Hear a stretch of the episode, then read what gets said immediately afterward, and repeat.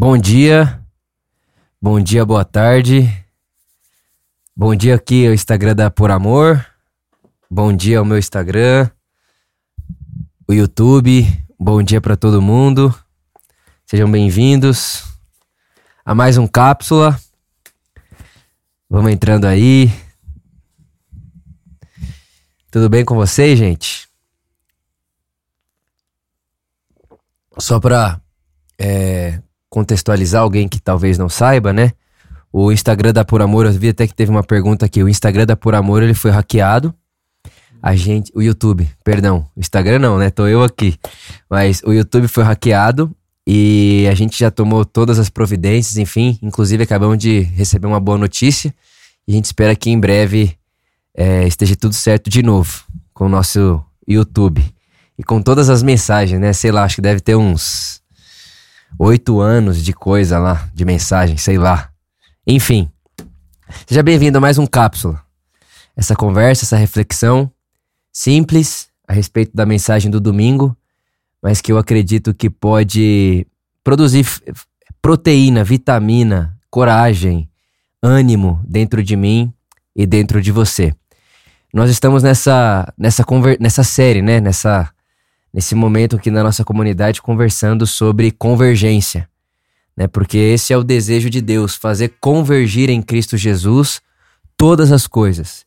E isso é muito interessante porque uh, pelo menos para mim, na minha, na minha caminhada, na minha jornada de fé, de espiritualidade, durante muito tempo e durante muito tempo mesmo, a maioria da a maioria dos meus anos de vida eu acreditei que o desejo de Deus e que o plano de Deus tinha a ver com o ser humano, né? Então, é, é, Deus quer o ser humano, o, o ser humano indivíduo, né? Mas quando você começa a perceber e ler o Evangelho e, e, você começa a se aprofundar na, na proposta do Evangelho na época, no momento histórico ali de Jesus e também o apóstolo Paulo, a forma como ele desdobra o Evangelho, ele vai colocando para nós que o desejo e a vontade de Deus não é somente o indivíduo ser humano, mas todas as coisas, porque tudo importa. Criou Deus os céus e a terra e viu que era bom. Né? São, é, todas as coisas estão convergindo em Cristo. Todas as coisas estão voltando para Cristo.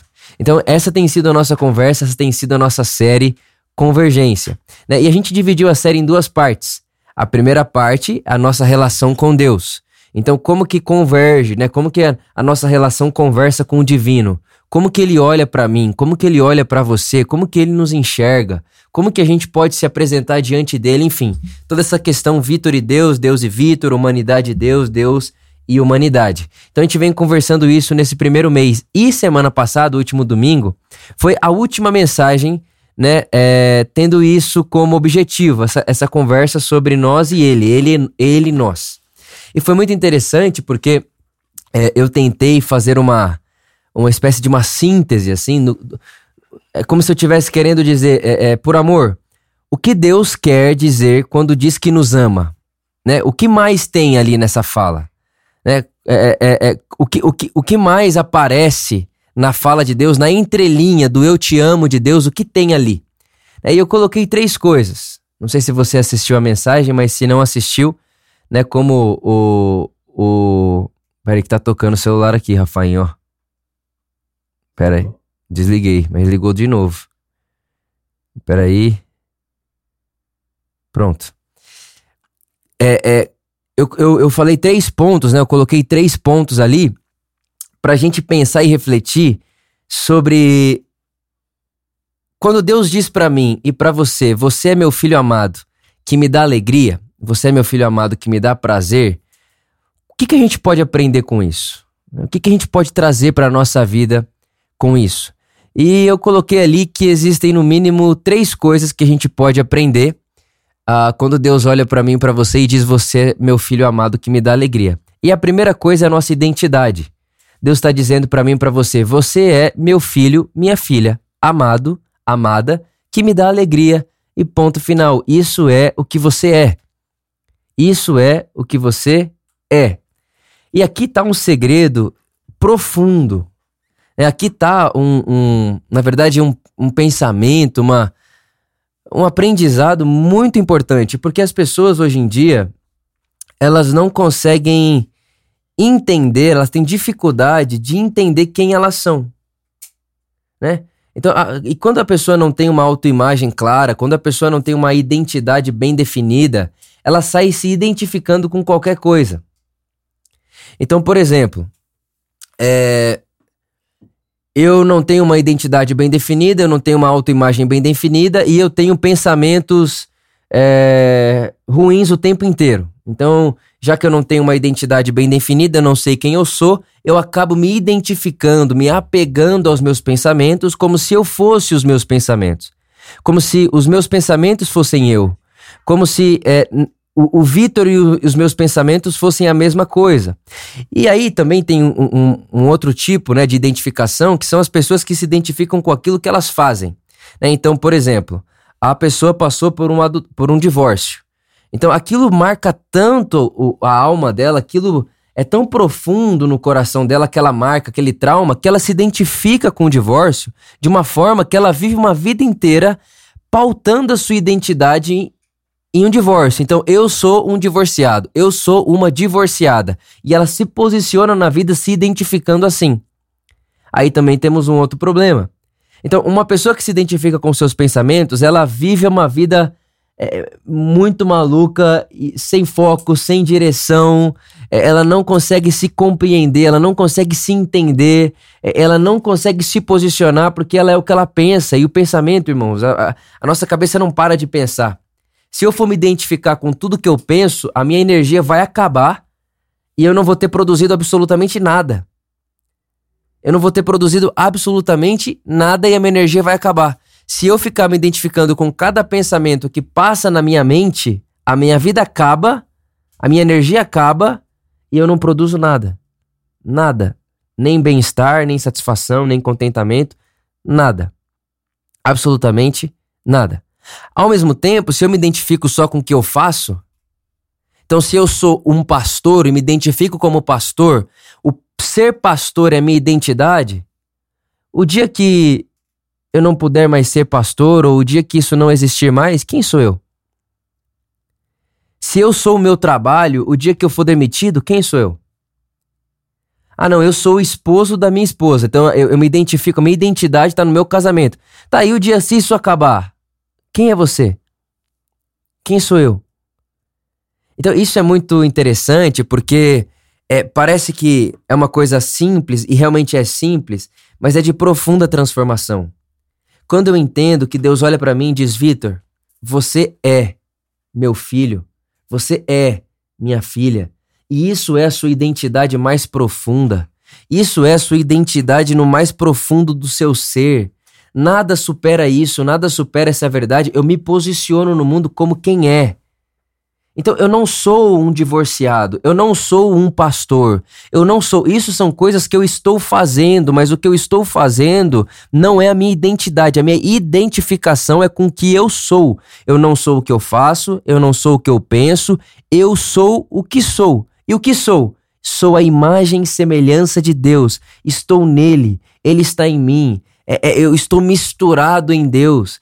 Essa consciência, ela permeia toda a minha maneira de me posicionar na vida, de forma que, passe o que passar, aconteça o que acontecer, ninguém tira a minha paz, o meu estado de alegria, o meu estado de amor, de graça. Por quê? Porque sei quem sou.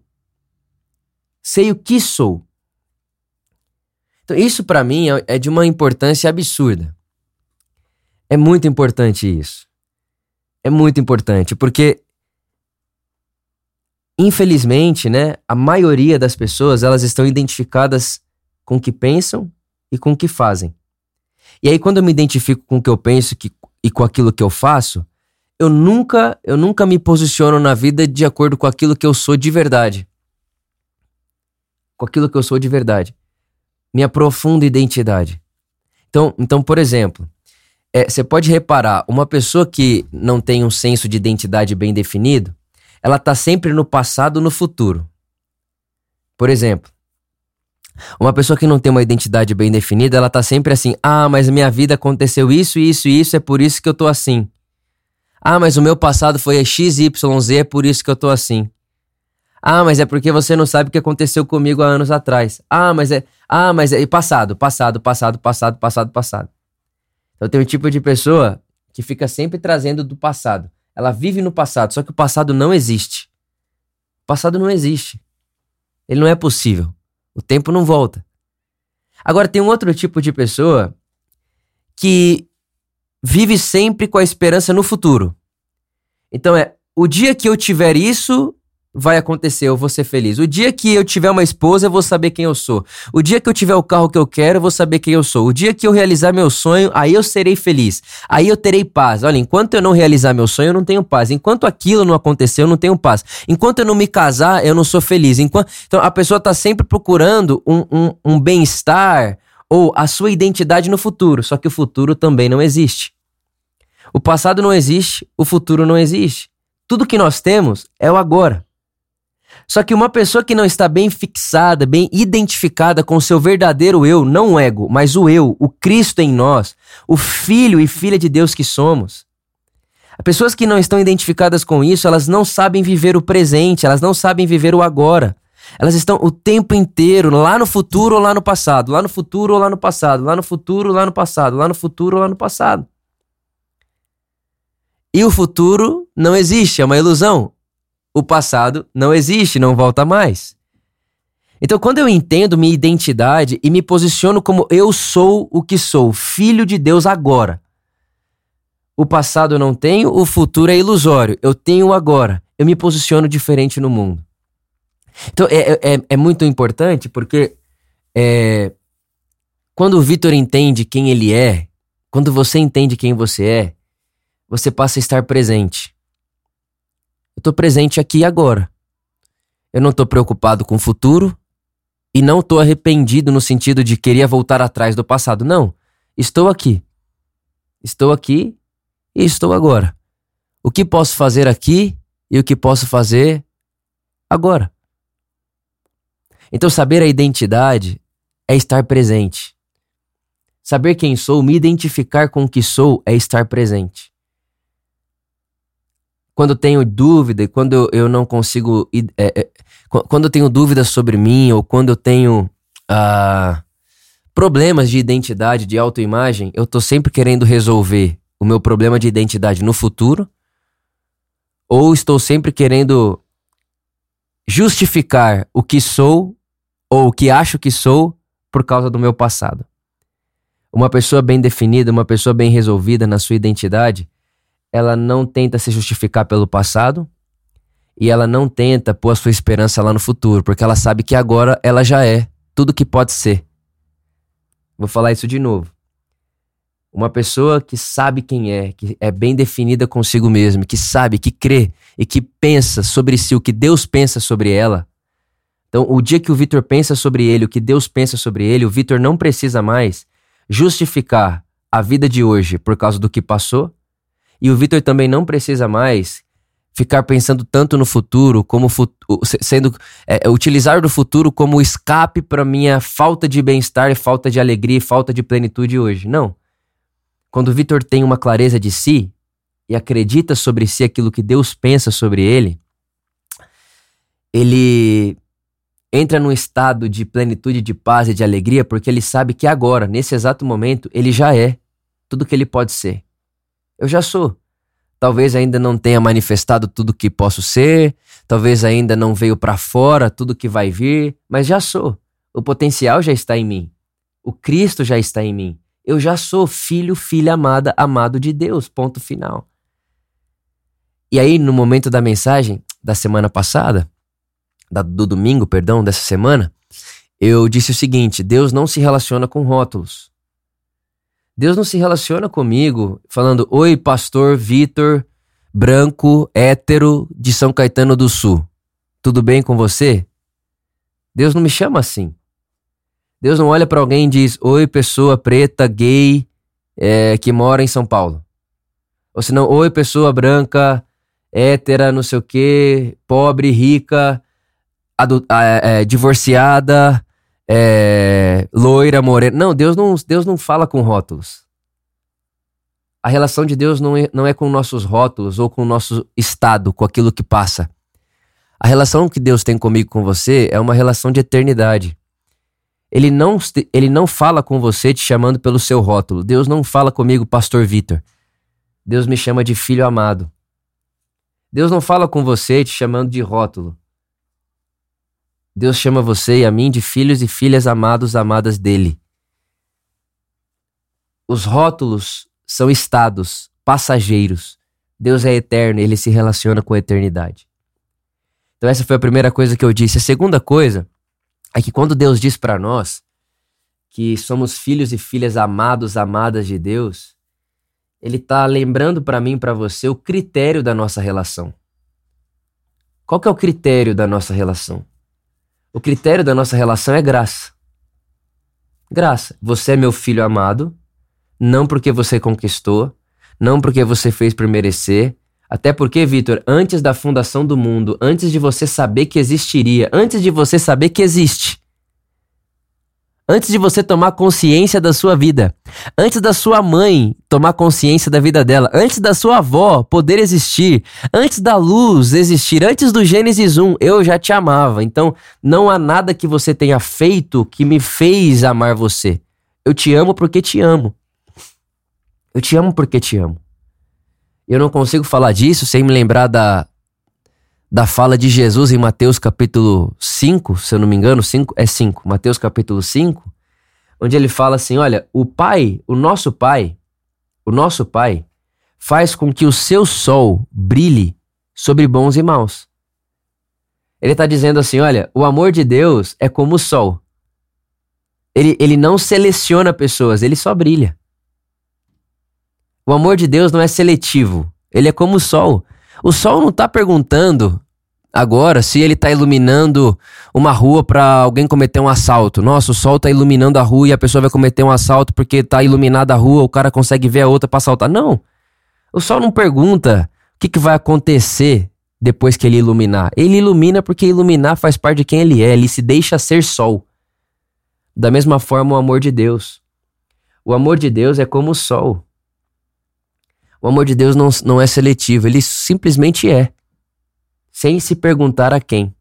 E aí Jesus diz para mim e para você, Vitor, por amor, Nath, Roberta, Josivan, olha, tenham esse mesmo tipo de amor. Vocês são a luz do mundo. Deixa a luz de vocês brilhar. Então a segunda coisa que essa fala de Jesus, de, do Pai para nós, né? Você é meu filho amado que me dá alegria. A segunda coisa que ele nos ensina é nosso, é nosso critério, é a relação que nós temos de graça. É sempre de graça, é sempre pela graça e nunca vai mudar. Essa é a segunda coisa. E a terceira coisa, eu peguei como referência a passagem que Jesus está orando com Pedro, Tiago e João. Então eles estão orando e a Bíblia diz que aparece ali Moisés e Elias. E quando aparece Moisés e Elias, Pedro né, tem a ideia de fazer três tendas. Então Pedro olha e diz: Bom, vamos fazer três tendas para a gente ficar aqui. Né? Pedro estava querendo colocar é, é, Jesus, Moisés e Elias no mesmo patamar ali, né? Porque até então os discípulos, Pedro, Tiago e João, não tinham muita consciência de quem era Jesus. Para eles, Jesus estava ali fazendo uma revolução. Aí olha só o que acontece. Quando Pedro tem essa ideia, que na cabeça dele era genial, a Bíblia diz que o céu se rasga e o pai grita do céu: Esse é o meu filho amado, Jesus. A ele ouvi. Ouçam ele. Ele me representa. Ele carrega nele a minha reputação. Ele carrega nele a minha imagem. É por isso que Jesus dizia: Quem me vê, vê o Pai. Então a terceira coisa, a primeira, é que nossa identidade é filho, filho amado, amado de Deus. Nós não, nós não temos uma relação com Deus baseada em rótulos. A segunda que o critério da relação com Deus é sempre gratuito, graça. E a terceira coisa é que quando eu sei e tenho a consciência de que sou filho e filha, amado, amada de Deus, eu me posiciono no mundo sabendo de que a reputação dele está comigo. As pessoas não vão pensar sobre Deus coisas que elas não verem em mim. E elas pensarão sobre Deus coisas que verem em mim. Olha que coisa maravilhosa isso. Olha que coisa maravilhosa. Nós que sabemos que Deus nos ama, nós que sabemos que somos filhos e filhas amadas de Deus, nós carregamos essa responsabilidade de vivermos no mundo sabendo de que na ressurreição Deus ganha um corpo. Deus tem um corpo na terra. Somos nós. Somos nós. E as pessoas pensarão sobre Deus aquilo que elas enxergarem em nós. Deus é muito livre. Deus é muito livre. Eu fico pensando, tem gente que pensa que Deus é vingativo, por exemplo. Tem gente que pensa que Deus é o diabo. De verdade. E eu fico pensando, ninguém teve essa ideia do nada, ah, Deus parece um diabo. Não. A pessoa chegou à conclusão de que Deus parece um diabo porque as pessoas em volta dela que se diziam ser seguidoras de Deus transpareciam, mostravam um tipo de Deus diabólico. É por isso que o, o, o, João Batista, né, não o apóstolo João, João Batista, ele dizia: gente, olha só, se você vê uma pessoa com frio, e aí você diz para ela, Deus abençoe, e vai para sua casa, não há amor entre vocês.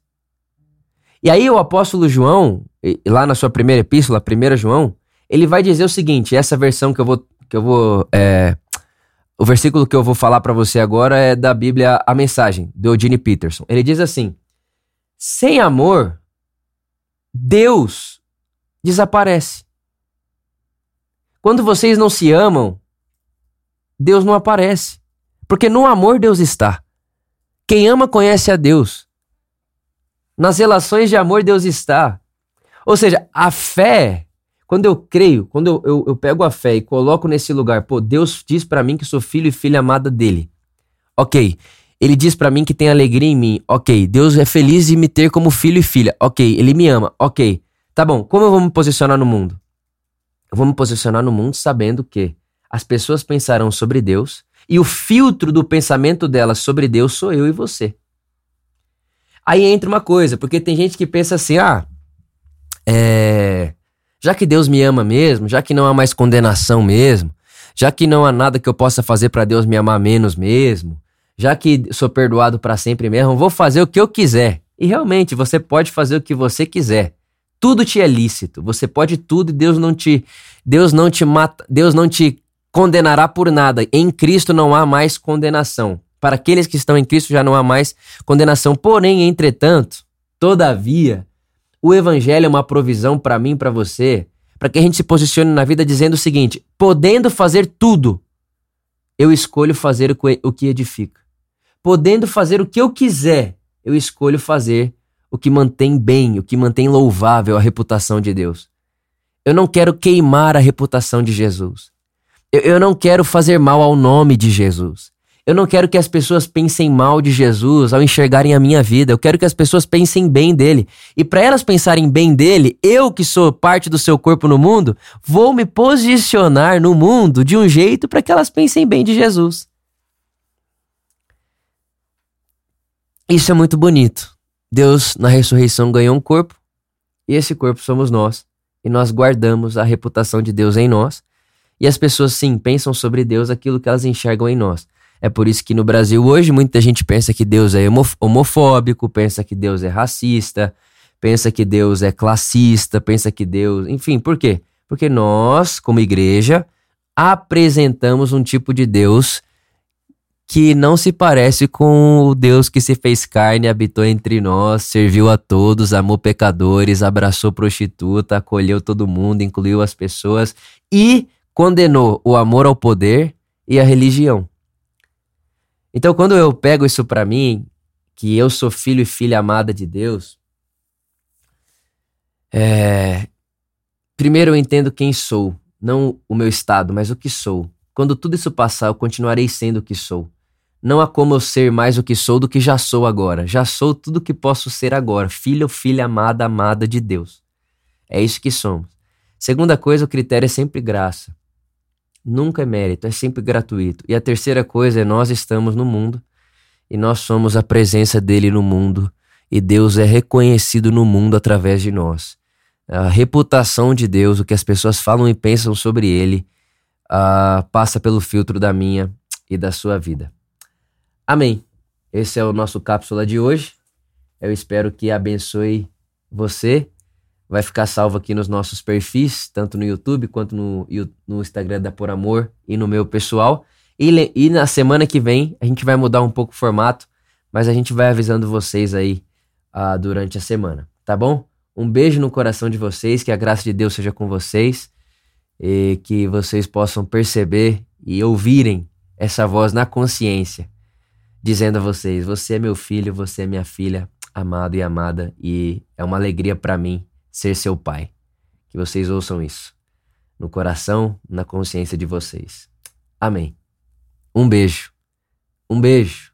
Falou!